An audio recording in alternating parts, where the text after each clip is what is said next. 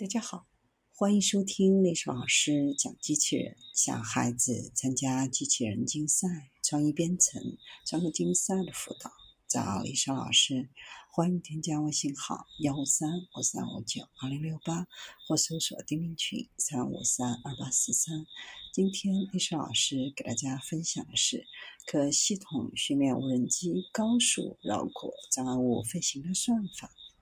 如果关注无人机比赛，可能会对坠机和胜利同样记忆深刻。在无人机比赛当中，各队竞争看哪种无人机训练得更好，能最快的通过障碍物赛道。但是，无人机飞得越快就越不稳定，而且在高速飞行的时候，空气动力学可能太复杂，无法预测，最后变成了一种常见的悲壮情况。如果无人机能够被推动得更快、更灵活，无人机就可以在赛场之外的行动中使用。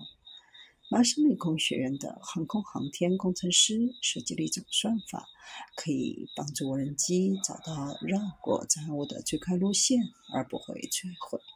新算法将无人机飞过虚拟障碍物的模拟结果。与真实无人机在物理空间飞过相同障碍物的实验数据相结合，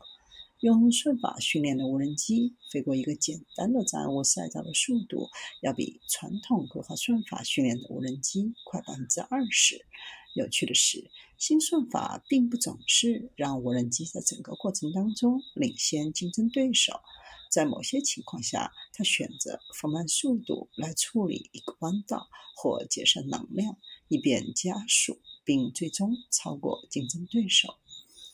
在高速情况下，错综复杂的动力学很难模拟。利用现实世界的实验来填补这些黑洞，比如先减速可能会更好，以便后面更快。正是用这种整体性的系统方法来研究是一个轨迹整体上尽可能的快。算法朝着未来无人机能够快速的导航复杂环境迈出了非常有价值的一步，以一种方式来挑战极限，使它们能够以其物理极限所允许的速度来飞行。如果无人机要慢速飞行的话，训练绕过障碍物是相对容易和直接的，因为空气动力学阻力通常在低速的时候不太会起作用，可以排除在无人机行为的任何芥末之外；而在高速飞行的时候，影响就要明显得多。当快速飞行的时候，很难估计在哪里向电机发送信号的时候会有延迟，或者突然的电压下降。这些都可能会导致其他的问题，而这些影响无法用传统的规划方法来模拟。为了了解高速空气动力学是如何影响无人机的飞行，必须在实验室中进行许多实验，将无人机设置在不同的速度和轨迹上，看哪种无人机飞得快，而不是坠毁。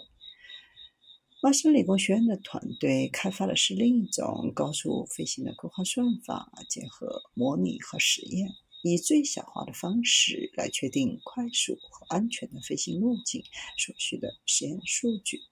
实验人员从一个基于物理学的飞行规划模型开始，开发了模型。首先，模拟无人机在飞过虚拟障碍物的过程当中可能出现的行为，模拟了数以千计的场景。每个场景都有不同的飞行路径和速度模式，然后绘制每个场景是可行的、安全的还是不可行的，最终锁定少数最有希望的方案，在实验室中进行尝试。能够廉价而快速地进行这种低保真的模型，看到既快速又可行的有趣轨迹，然后在实验中飞行试验这些轨迹，看看在现实世界当中实际是不是可行。为了证明新方法，研究人员模拟了一架无人机飞过一个简单的路线，其中有五个大的方形障碍物，以交错的配置方式排列。在物理训练的空间当中，也设置了相同的配置，并对无人机进行编程，使无人机从先前在模拟中挑选的速度和轨迹飞过这些障碍，还用一架在更传统的算法上训练的无人机进行同样的飞行。用新算法训练的无人机在每场比赛当中都获胜，而且要比传统训练的无人机完成比赛的时间更短。在某些情况下，获胜的无人机完成比赛的速度比竞争对手要快百分之二十，即使它采取的是起步较慢的轨迹，在转弯处花更多的时间来倾斜。这些微妙的调整是传统训练的无人机所没有的。可能因为轨迹仅仅是基于模拟，不能完全考虑空气动力学的影响。研究人员计划以更快的速度进行更多的实验，通过更复杂的环境来进一步改进算法。可能还会将人类飞行员的飞行数据纳入其中，决定和操纵，有助于更快但更可行的飞行计划。